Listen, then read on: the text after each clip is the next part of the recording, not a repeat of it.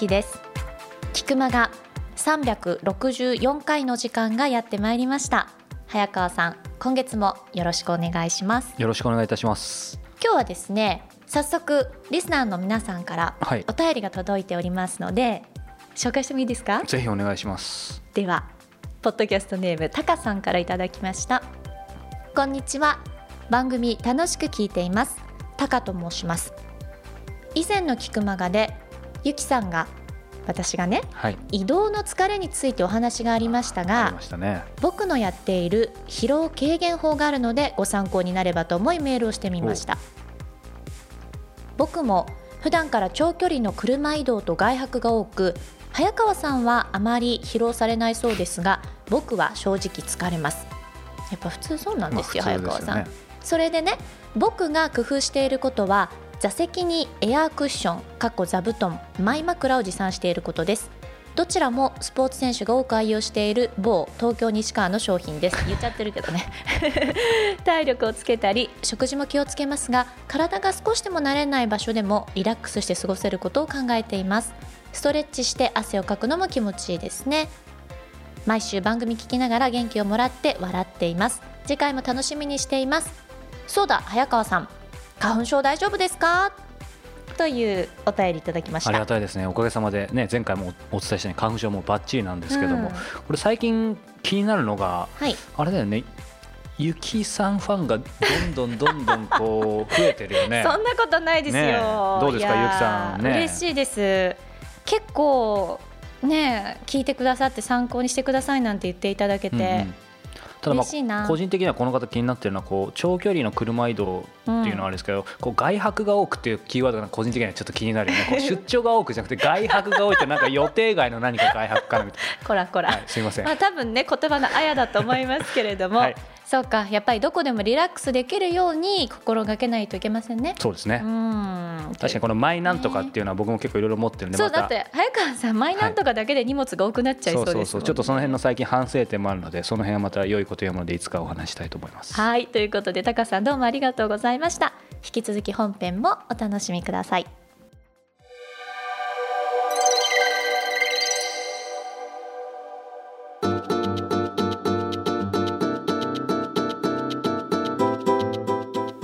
は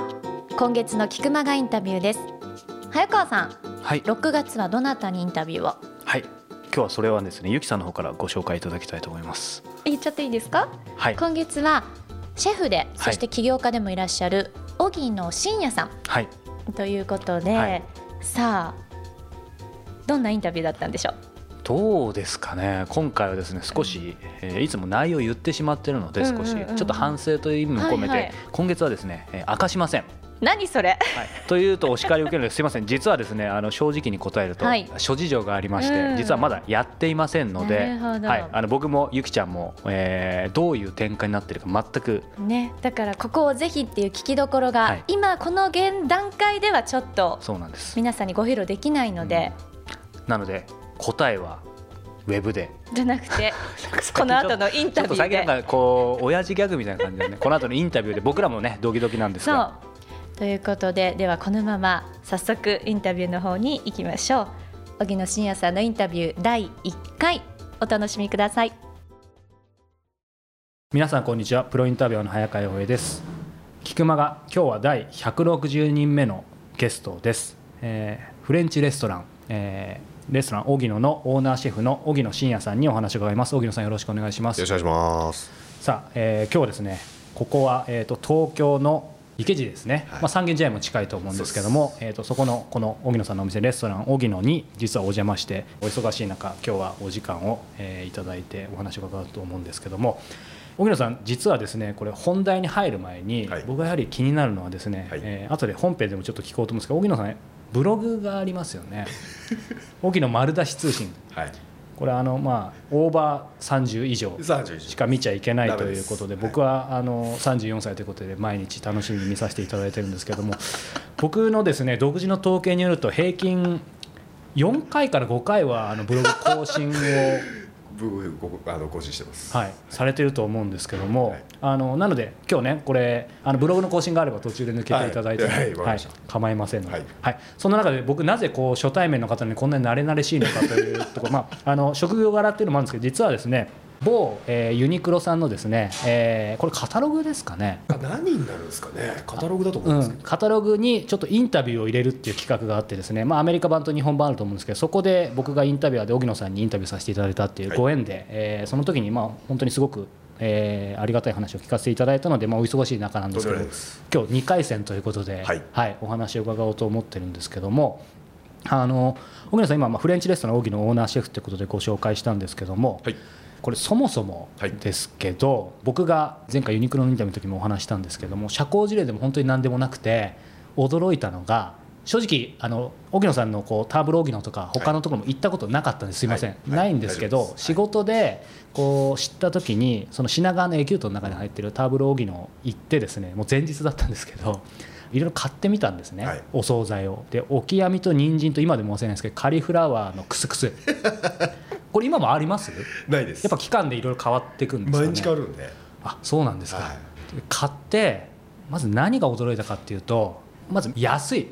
あ本当ですか、うん。やっぱりめちゃめちゃいい素材使ってらっしゃるじゃないですか、うん。まあまあ後でコンセプトの話もあると思うんですけど。ではいそれやっぱ高くていいものって結構あると思うんですけど、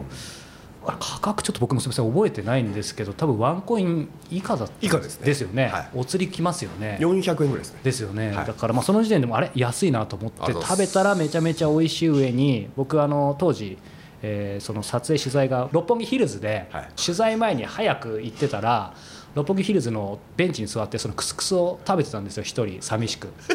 そしたらあの辺外国の方多いじゃないですか。多いきなり話しかけられて「それどこで作ってんの?」みたいに言われて。で僕あのこれは荻野ですよっていう話であの宣伝をさせていただいたんですけどただやっぱりそういうことってありそうでなかなかないのでいやないですね。ないですよね。いやだからすんごい驚いてはもちろん美味しかったんですけどうん。文句なしに。だからあすごいなと。だからどんな人なのかなっていうことで、まあ、あの合わせていただいてっていうことで、まあ、そんな荻野さんなんですけども。あの最初に、まあ、荻野さんのお店今日ここレストラン荻野ですけども、今少しお名前を出したお惣菜のターブル荻野、はい。その他にもいくつかブランドもあると思うんですけど、はい。今荻野さんの言葉からどういう感じでこうお店を展開しているのか簡単に教えていただきたいんですけども。まあ、レストラン荻野、まあ、池尻にあるお店は、まあ、フランス料理のレストラン。ここですね。ですね。なので、まあ、僕がいて、まあ、ご予約のお客様に対して、はい。まあ、コース料理なりアラカルトなりで、まあ、普通にレストランとしての、まあ、機能を担うお店がここですね、でまあそれ以外に、まあ、農家さんとの関わりの中で、まあ、いろんなその野菜の生産現場を回る中で、まあ、はい。すごくいいものっていうものがなかなかこう市場に出ていかないものが結構あるんだなっていうのを、まあ、やりながらちょっとこう、えー勉強させてもらったところがあったんで、うん。と産地の農家さんから直接、まあ、あのキッチンに送ってもらって、はい。えーお料理がで作ることができればいいよねっていうふうに感じたんですよ、ただ、はい。その量がやっぱり膨大なので、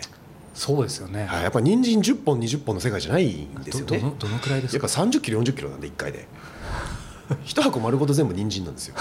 だからそれをレストランで使い切るってなかなか難しかったんで、えじゃあこれやっぱちょっとお惣菜とかそういうこう小売り、飲食業ではなくて小売りにしていかないと、うんちょっとなかなかこう量を消費するのは難しいだろうっていうところでまず代官山にお店を作ったんですね。はい。そしたらまあそのまあお店を見て、うん。えー JR さんとか、うん。まあ、東急さんとかうん。伊勢丹の方々がまあうちにちょっと出店してほしいみたいなお話をいただくようになって、はい。まあ、大体それもまあ友人つながりだったりとかってするんですけど、うんうん。うんでそれでまあお店をまあいくつかあの作っていったら今こんなふうになっちゃったみたいな感じですね。なるほど。じゃあそうするとこう最初からはい。荻野さんが、まあ、今もお若いですけど若かりし頃にこういうふうに例えば多店舗とかいろいろ展開したりとかっていうのをすごい描いてたのもちょっと違う。ただその特にフランス料理、まあ、イタリアもそうだと思うんですけど、はい。なんかこうやっぱある意味、はい。人気商売みたいなところってあると思うんですよ。人気商売。なんかこう新しいお店ができました、はい。で、まあ、料理関係を中心にマスコミの方とかが、はい。まあ、一通り取り上げてくださる、はい。でお客様が一旦バーって押し寄せる、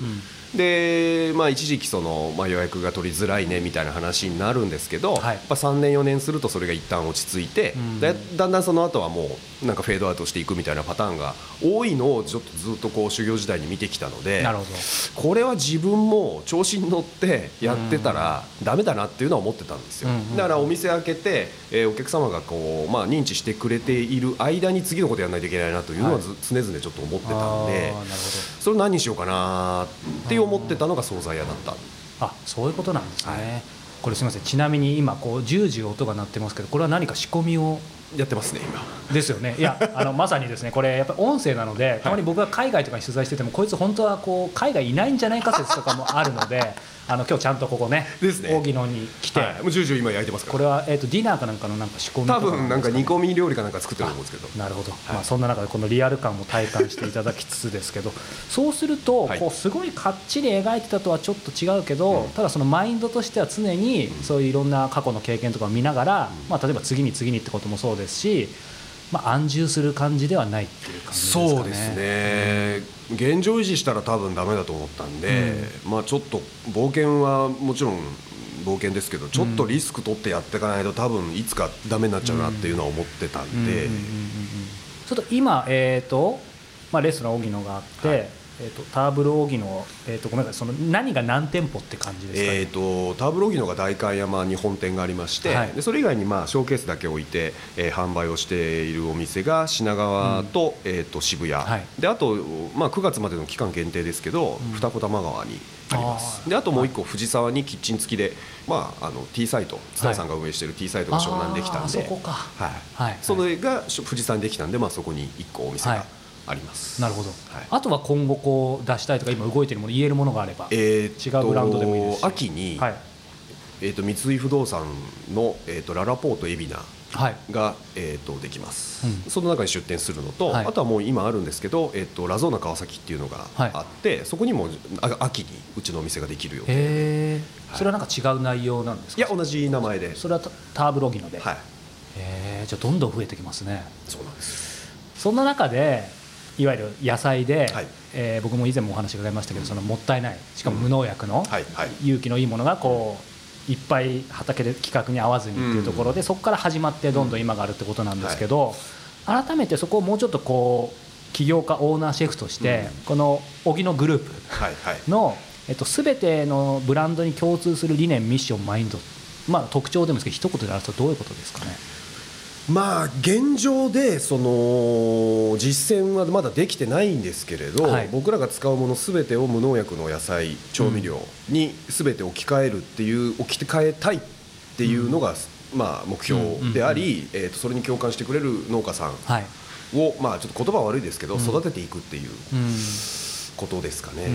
その育てていくっていうのは、はい。逆に言うと僕全然詳しくないんですけどその農家さんも現実的には、まあ勇気じゃないうん。企画の方が、はい。まあ、日本ではね、はい。基本的にメジャーだと思うんですよね。そうですね、具体的にそれが大多数99%以上はそういったものがほとんどなので、うん。その中であえて、えー、と無農薬とか、えー肥料もなしでやってる方っていうのが、中にはいらっしゃるんですよ。うん。で石川県のあの、まあ、とある地域では、ええ。それをこう自治体挙げてはい。応援していくような仕組みをやっと作るような動きも出てきたんですね。うん。だけどそれを結局じゃあ使い手がいるかっていうとまだそこまでの認知度もないですし、はい。えー、と形がバラバラだったり大きさも違ったりとか、はい。あとは時期になるともうそればっかりしか作れないのうん。でど。どうしてもその使う人間っていうのが限られてくるうん。んですよね、うんそれを僕らはなんかこう受け皿として、うん。えー何を送ってもらってもいいですよっていうスタンスでいたいなという、なるほど。はい、やっぱり僕も個人的に一番刺さったのが自分自身がこう勇気だったり無農薬だったりやっぱりそういうものをすごく結構こだわってるところで、ただその一方でこうなかなかそういうお店ってなかったり、うん。見つけてもさっきお話しした高かったり、うん。もしくは潰れちゃったりっそうですね。ていうところがすごく多いんですけど、なんですよいやなのでこうストレートに聞きますけど、あのもう本当にあれほどいいものを出してると安すぎで商売になるかなとかだ大丈夫かなってすみません余計なお世話だと思います。しかももちろんあのすごく繁盛してるのよくわかるんです。つまりそのくらいクオリティが高いのでどうなんですかね、まあ、今やりながら少しずつ修正してるっていう感じなんですけど、はい、まあ、おかげさまで継続はできてるんで、うん、まあ、とりあえず今のままのスタンスでやっていけばなんとかなるんじゃないかなという、それぐらいです。うんうん、なのでこうなんだろう僕もいろんなこう直接自分も経験してるんですけどやっぱり無添加有機、いわゆるそのスローフードを、しかもファーストフード感覚でっていう。そこがすごいなっていうかその辺のものってやっぱり最初から提供するときにお惣菜でも、まあ、お惣菜っていう時点でファーストフードなのかもしれないですけど、そういうなんかコンセプトみたいなの自分でもなんか宗教っぽくしたくなかったんですよ。例えばその有機栽培だったり、はいはい、まあ有有まあ、有機栽培も結局、まあ、農薬いくつか使ってるんで、えー、僕らはあまり積極的には使わないですけど、うん、もう無農薬とか、はいはい、あのそういうものを広めていきたいってなるとどうしてもその宗教っぽくなるんですよね。もうちょっと言語化するとこう何にも分かんない人はどどういう感じですか？結構具体的に言ってもらっても大丈夫です。なんかこう普段スーパーに売ってるものを食べるのは非常に危険で、うん、えー、とこんなもしかしたらこんな影響が出るかもしれないよとか、うん、えー、と散々警鐘を鳴らした上で、うん、えー、僕らが作ってる野菜はこうなんだああなんだっていうところを広めていくっていう、はいはい、なんかこう競争相手を批判をして自分たちをこう、ちょっとこう上上に上げていくような、なんかこう売り方だったりとか、はい、まあ、それを使う例えばまあオーガニックのお店だったりとかも、うん、結局あのそういうものを使わずに僕らはこんないいことやってるんですよみたいな話になっちゃうとよくないなと思ったんですよ、うん、だから僕はそこはちょっと順番逆で、はい、僕らはまあ基本的にはあまずは、えっと、添加物をまず、まあ、ハムソーセージに関しても入れません、はい、で、えー、お惣菜に関してももちろんそういったこうアミノ酸とかそういったものも味の素関係も使わない、いませんと、うん、っていうところはままずスタートをしていって、うん、えー、基本的には農家さんから送られてくる、えー、とお野菜、はい、えー、を箱開けてからメニュー考えるんで、うん、今日あるものは明日ないですし明日何が出てくるか分かりませんと、うん、でまずそういうスタンスでであのまずは美味しいことが大前提で、はい、えー、その次にあの安心安全であること、でその次に、えー、と農家との、まあ、信頼関係が、えー、うまくできていることっていうのが順番だと思うんですよ。でもどうしてもあのオーガニックとかそういうものにこだわり始めちゃうと僕らこんなにいいもの使ってるんですよってところが先に来ちゃうんですね。だから多少味がいまいちでもいやでもオーガニックだからいいでしょみたいな話になっちゃうとまたおかしくなっちゃうんで僕らはそうじゃなくてまずは無添加にこだわってえそれをこうなんか仰々しくやるんではなくて、ファーストフードっぽく手軽な感じで、なんならワンハンドで食べれるものが全部オーガニックだったらいいよねっていう順番でいきたいなっていう。あすごいふうだまあ、ある意味もちろん大事だけど別にオーガニックである前に美味しい食べ物をやっぱり提供したい、じゃないとダメだと思うんですよ。続かないですよね。そうか。その辺っていうのは最初からちゃんと持ててた。あとは例えばこう今のオーガニックじゃないですけど、うん、やっぱりその料理人の方とかってなんだろうやっぱりもちろん自分のこだわりもあるでしょうし、自信もあるでしょうし、もちろん心からっていうこともあると思うんですけど、ややもすると、まさに近視眼的になっちゃうとこってあると思うんですけどその辺は荻野さんもともとちゃんと低めを持ってたのか例えば何かそういうことで逆に近視眼的になって失敗したことがあるかとか。そこで失敗したくないなと思ったんでまずはオーガニックとかそういったものを前面に出すんではなくて、うん、美味しいものを手軽に食べられるお店を作ろうと思ったんですよ、うん、やっぱりそこなんですね、はい、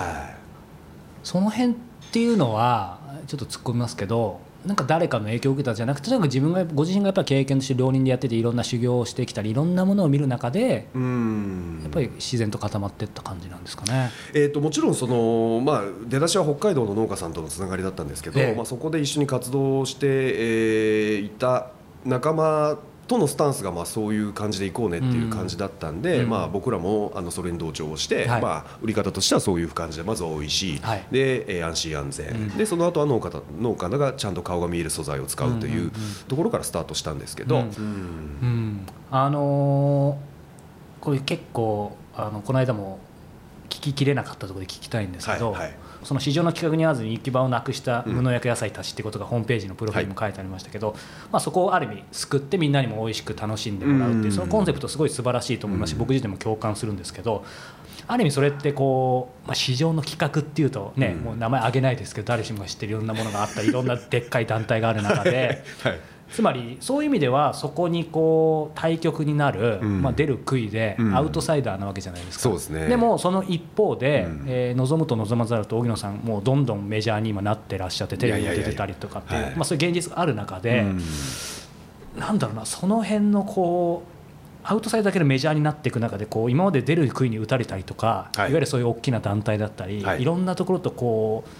まあ、大きな企業だったり既得権益層とどう、まあ、付き合ってるっていうのもおかしいですけどもしくはななんかその辺をこうただこう批判するだけだったり、うん、まあまあ、だからそこら辺結構いやもうだからグレーな話ですけど。産地に行ってまあ、農家さん集まって、はい、今後僕らが作った、まあ、とある作物をどうやって売っていこうかみたいな話に参加させていただくことも多々あるんですよ。はいでそこに当然やっぱりまあ自治体の、まあ、農政局の人だったりとか、はい、まあ、いらいらっしゃる中、ええ、まあ、当然某団体の、まあ、お偉方も何人かいらっしゃるわけですよ。え、でまあこう農家さんとその、まあ、役所の人と、はい、で某団体の方と、はい、大体この3社と僕らみたいな、うん、まあ、あの買わせていただいて使う人間っていうその4社の大体話になるんですけど、大体まあやんや言うのはその某団体の方。そうですよね。ですね。ボロックソに言われますね。うん、そうすると、やっぱりそういう既存の大きない。ろんな団体からすると、っぱ荻野さんのやってらっしゃることは正論で素晴らしいけど、うん、まあ、やっぱりなんかなかなか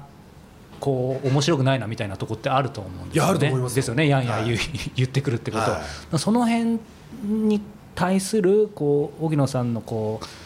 うんポジティブな意味での僕はちょっと、えー、言葉出てこないですけど付き合い方というか。なんか心がけてることってあるのかな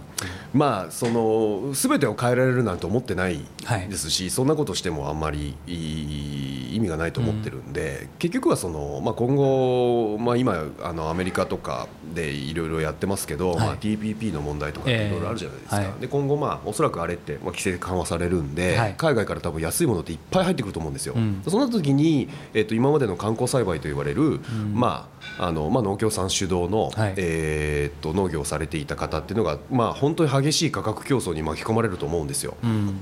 でそうなった時にじゃあ消費者が何を買うのかっていうのは、うん、蓋開けてみなきゃわからないんですけれど、うん、その時にあの僕は選択肢は用意しておかないといけないんじゃないかなと思うんです選択肢、はい、というのは結局多少なりともやっぱりコストがかかるし、はい、えー、と流通コストもやっぱり市場を通さないんで、うん、えー、と普通のものよりも宅急便だったりとかって使うとどうしても流通コストも高くなるので、はい、えー、と普通のものよりかは高くなるようなものが出てくるんですけどそれでもあの安心安全、えー、がまあ、ある程度担保されるものが出回る、それ以外に観光栽培といわれる JA 主導の、えー、と市場の、えー、と野菜が出る、それ以外に海外から、えー、流入されている野菜がある、まあ、この3種類が出てきた場合消費者が何を買うかっていうのは消費者次第だと思うんですよね、うん、何何にとってもそうだと思うんですけど市場の原理に任せて、消えていくものは消えていくだろうし、うん、残るものは多分残ると思いますし、うん、その中でやっぱり少しずつそのまあ選択できる余地は残してあげたいなと思うんですよ。だから僕らの仲間でよく言うのは、はい、僕らが死ぬ前に死ぬまでに30%ぐらいはなんか僕らが扱ってる野菜のシェアがとができるようになればいいよねっていう話をよくするんですよ、うん、全部変えられると思ってないですし、うん、半分までもいかないといかなくて全然いいと思うんですけど、うん、で安いものに安いなりに当然あの需要はありますしで、ね。うん、でやっぱり気使う人はあの他切り詰めてでもやあの食べるものには気使いたいっていう方が今後やっぱ増えてくるでしょうし。選択肢です、ね、選択肢だと思うんですよ。あでも確かに荻野さんってまさにいろいろね海外も行かれてると思いますけど、その辺例えば僕もこの間ロンドンとかだと、いい。意味ですけどすごいありますよね。極端だめちゃめちゃ安いとこ。は安いとこ、だけど高いとこは例えばホールフーズとかもそうですけど、はいはい、ものすごい高いけどでもまあ選択はできるみたいな、はい、それはそれでいいわけですよね。うん、そうか。あとはやっぱり農家さんの今置かれてる状況っていうのを、うんうんまあ、農家さんごご自身がある程度こう変わってもらわなきゃいけない部分も当然ありますしあとは使い手である僕ら、はい、あと食べ手である消費者、まあ、お客様の意識を少しずつちょっとこう変えていける、変えていくというのはちょっとまあおこがましいんですけど、あのちゃんと現状を伝えてきちんと考えてもらう機会を作ってもらえるようになろうかなっていう、そのためにはやっぱりある程度僕らがあの買ったり使わせていただくっていう,、こうまあ、量が必要なんで、まあ、そのためにはやっぱお店増やして、うん、えー、直営店でちゃんときちんと自分たちで買ったものを自分たちで加工して、うん、えー、自信を持って進められるお店がいくつかないとやっぱりこう物を言ってもお前言ってるだけじゃねえかって話になっちゃうんで、まあ、そこはちょっとリスク取ってやらないといけないなっていう。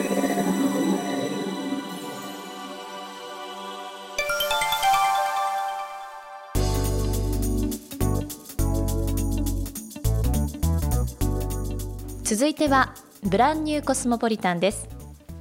大好きなことをしながら世界を生きている方と早川洋平との対談音声を毎月現地から直接お届けするコスモポリタン。2015年5月末号の舞台は台北の作家木下純一さんです。さあ、はい、早川さんアジアにそうですね。戻ってきましたねっていうのも変ですけども。順番が何がなのかよくわからないっていうのが正直なところなんですけど、はい、あのまあ、木下さんの話の前に台北台湾、はい、ゆきちゃん行ったことある？あります。2回ぐらい。あるんだ、うん、じゃあ台北も当然。台北の方にしか行ったことない。台北ってどういう感じでした？すごくね日本人に優しいなっていう。まあそうだね。親日の国とも言われてるし、う。ん、屋台とかがあって夜も賑やかだし、うん、ご飯も美味しいしなんかあんまり海外っていうのをそんなに強く感じないような空気がそうだね。あったけども、まあ、実際僕も同じ印象を受けたんですけど、うん、まあ、あと距離がとにかく近いよね、ね、やっぱり沖縄とほとんど変わんないよね。そうそうそう。下手したらもっとなんか沖縄離島行くよりは楽だよね。いや絶対やあの近い。ね。まあまあそんなこともありつつ、えー、僕は久々にアジアそして台湾に行ったんですけども、はい、あの今ゆきちゃんからも紹介があったように木下さんはえー、台北の作家小説家ということでまた面白いのが台北文学賞っていう、えー、台湾でその台北で権威がある文学賞があるんだけど、はい、彼はねそれを外国人として初めて受賞してだからちょっと俺もこう文学のことわからないけど例えば直木賞をに、えー、と外国人の小説家がね、受賞するみたいな、うん、でもそれだけでもすごいんだけどやっぱり個人的にはこう僕もいろんな作家さん取材してるけどやっぱり文芸の作家さんってどういうイメージある？それはほらもうよく言葉悪いけどちょっと気難しいような、うん、ゆきちゃんが担当編集者だったらねちょっとこう。ちょっとビビっちゃうね。ビビっちゃうね。っていう感じはやっぱり僕もあのご多分に漏れず何回取材しても、えー、あのー、というイメージ持ってたんだけどやっぱりお目にかかった瞬間にまあ見事に裏切られてなんだろう僕は今まで出会った方の中でもその作家さんとかそういうことを全部取っ払ってその中でもまあもう本当一二を争うほどコミュニケーションに長けて気さくな方、うん、かつまあその一方で気遣いにすごい優れた方だなと思っていてで今回インタビュー本当に毎回もちろん面白いんだけど、うんまあ、優劣はないんだけどでも特に今回なんかこう面白かったなって今改めて振り返っていて具体的にどういうところかっていうと、はい、その彼がなんだろういかにしてこの自分のクリエイティビティを呼び起こして小説家だからどうやって。でそれを形にしてどう世に発信したか。でさらにそれが評価されてどう職業になっていったかっていう過程が彼のその長けたコミュニケーション能力のお話で、まあ、まさに疑似体験できると思うんですね。でそのやっぱり改めて振り返って彼の人生そのものがまさに小説さながらっていう感じなので、まあ、何が言いたいかっていうとやっぱり今誰もが発信できるなんだろう一億総メディアの時代だと思うんです。けど、ね、まあ、僕らもね、うん、そうです。しゆきさんも人気急上昇中の番組をやってらっしゃいますし。だからまあそういう時代を生きるその僕たちに何て言うんだろうな、まあ、本当にたくさんの気づきとモチベーションを与えてくれるそんなインタビューだったなと思っています。それではここで対談の一部をお聞きくださいまあ、その中でね、あの先ほども小説家っていうキーワードも出てきて、その、はい、そこで小説家と書くのはおこがましいって謙虚に言ってらっしゃいましたが、ええ、僕が事前にちょっといろいろ調べさせていただくとですね、ええ。えー、とちょうど2011年、はいはい、4年前ですね、はい、に、ね。えー、第11回台北文学賞年金賞を受賞されて、はい、えーとこの賞はですね、えー、始まって以来当時、外国人による受賞として初めて、はい、ということで、えーとまあ、そこでまさに小説家っていうところだと思うんですけども、この賞は、はい事前にやっぱりいろいろ調べると、これすすごいことだと思うんですけど。なんで小説を書こうと思ったかっていうのは、うん、もうこれ、あの、ここからポンかなりちょっと飛んじゃうんですけれど、はい、僕はあの、台湾に来て、はい。あの出版社で働いたところ、うん、出版社でいろいろ取材して雑誌にその記事を書くときに、ある日ちょっと嫌になってっていうかね、うん、何が嫌になったかっていうと自分の書きたいものが書けないんですよね、うん、どういうことかっていうとやっぱりスポンサーの意図があるからね。僕、僕もっと同じことやったので、よくわかります。は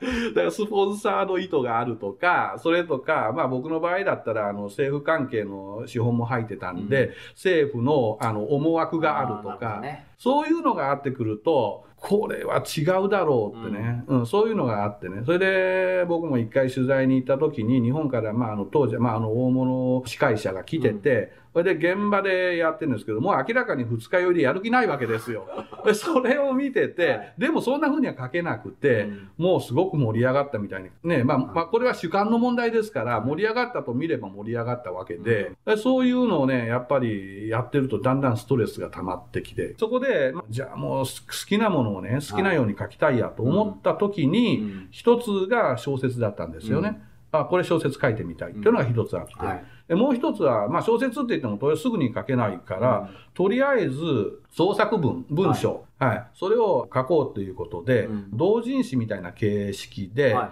い、何人か集めて、そして毎月毎月、まあ、A4 で2枚ぐらいの量ですよね。はい、うん、それをみんなで作品でも何でもいいから、はい、も自由、あの、文字が書いてあれば自由っていうことで、それを集めて何人か。はいうん、だから当時、まあ僕、あの、編集やってた時のライターとか全員強制参加で、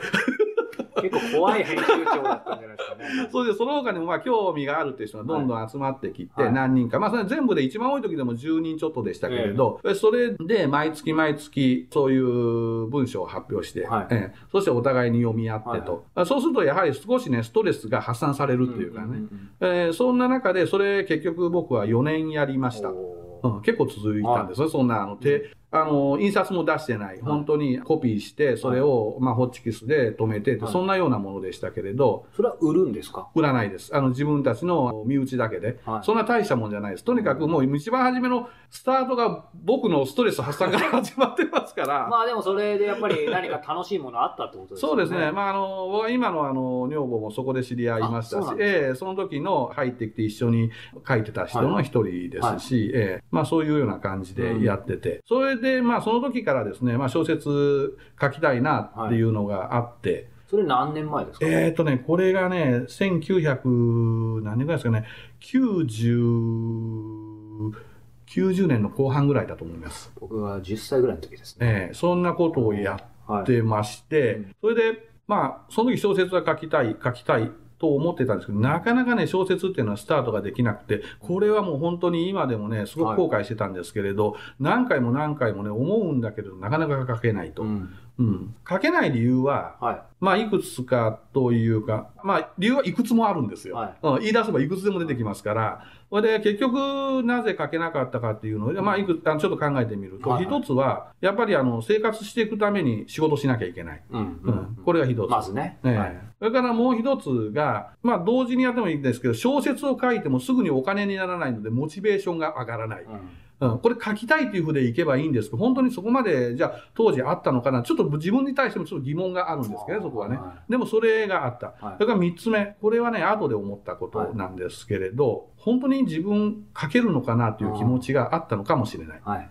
うん、だから、当時はね、もう書きたい書きたいって必ず書けると思ってたけれど、はい、実際に書いたことがないわけですから、まあ、うん、子供の頃のあれは別にしてね。はいはい、そういう時に実際に書いてみたら、書けないじゃないかっていうことになったらどうしようっていう、そういう不安ももしかしたらあったのかもしれませんね。それで、やっぱり、まあ、うちの女房と結婚して、その後、はい、あの、あ、うちのね、家族の中で一つ面白い決まりがあって、はい、うちの家族は、創作第一って、これがもうあの合言葉なんですよ。はい、はい、はい。だから創作は一番大事っていう、はい、そういう感じで。ですから創作やってないと何やってんだっていうことがお互いに言い合いするわけですよね。創作しろと。そうそうそうそう。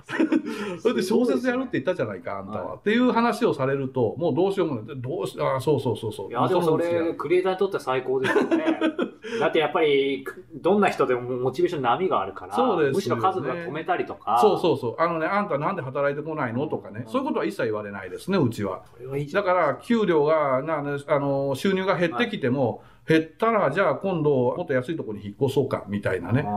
それは、あの、いいんですけれど、うん、その代わり、創作やってないことに対しては厳しいですね。すごいですね。うん、そういうような環境で、うん、んで、まあ、さすがにもう何にもね、でできないのは困ると思って、うん、じゃあもう一年発起して、それで書き始めたわけですよ、うん、小説を。それで、小説、まあ日本だと大体そういう公募ですよね。公募に出しますよね、うん、出版社に。はい、ね。えー、ですから僕はあの公募ガイドでそれを見て適当に、あ、ここに出そうっていうことで、うん、で、もうあの出したとこも忘れちゃうぐらい。まあそれぐらいいい加減な感じで小説を書いたんですけど、はい、なぜそれ忘れちゃったかっていうと、書いてる途中であまりにも自分が下手だということに気がついたんですよね。自分が思ってた以上に。以上というか、これはダメだよという、そんな感じの下手だったですね。はい、それ、これはちょっと見せられないな。でも、でもこれが今の自分が書いたものなんだから、これはもう書いたから出すよって出したんですけれど、ちょっと自分一人しか知らないけど、自分一人見せてないですからね。でもそれなりのショックを受けて、それで、あこれはダメだなと思って、はい、まあ、あの、ちょっと小説書くんだったら、もうちょっと頑張ってなんかちょっとほ考えないといけないと思って、はい、それで、そこが初めてですね、自分で実際に書いてみて、これはひどいと思ったのがね。で、その後で、じゃあどうしようかっていうことになった時に、はい、何人か当時僕も読んでた作家の本ですよね。はい、その何人かの本を読みながら、ちょっと分析というかね、研究を始めて。それはこっちの作家？いや、日本の作家です。もともと僕が好きなのは、まあ海外の作家の方が好きなんですけれど、はい、でもあれやはり日本語で書くとなると日本語の文章の方がやっぱりちゃんとしてるんで、うん、海外翻訳よりも、はい。日本語のね、あの作品の方がいいなと思う。あ、じゃあ日本語で書こうっていう感じだった。当時は中国語で書こうなんていう発想は全然ないですよ。うん、うん、今でもよく受賞の後で、どうして中国語で小説を書こうと思ったんですかって聞かれますけれど、僕は中国語で小説書こうと思ったことなんてないし、あえて言えば、募集要項にそう書いてあったから、ただそれぐらいですよ、それそ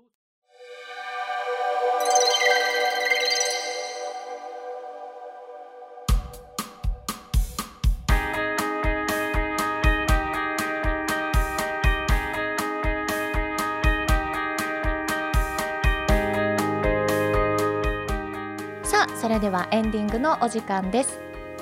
この番組では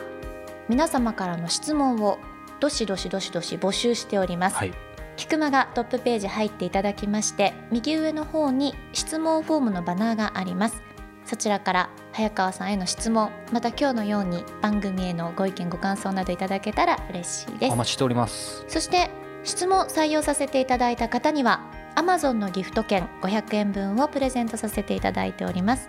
皆さんどしどし質問を寄せください、はい、そして引き続き早川さんがやっていらっしゃるコスモポリタン、はい、こちらの方の清水さんのインタビュー、まだ無料でお楽しみいただけるということですので全編頭から最後まで、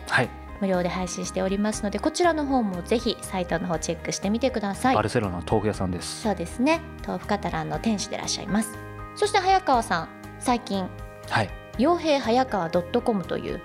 新しいサイトもできて、はい、どうですか？こちらもいろいろとブログ等々続いてらっしゃいます？そうですね、まあ、この間もお話したようにこれやり始めた以上、そしてこの番組でもこう今触れてもらった以上強制力が働いてこう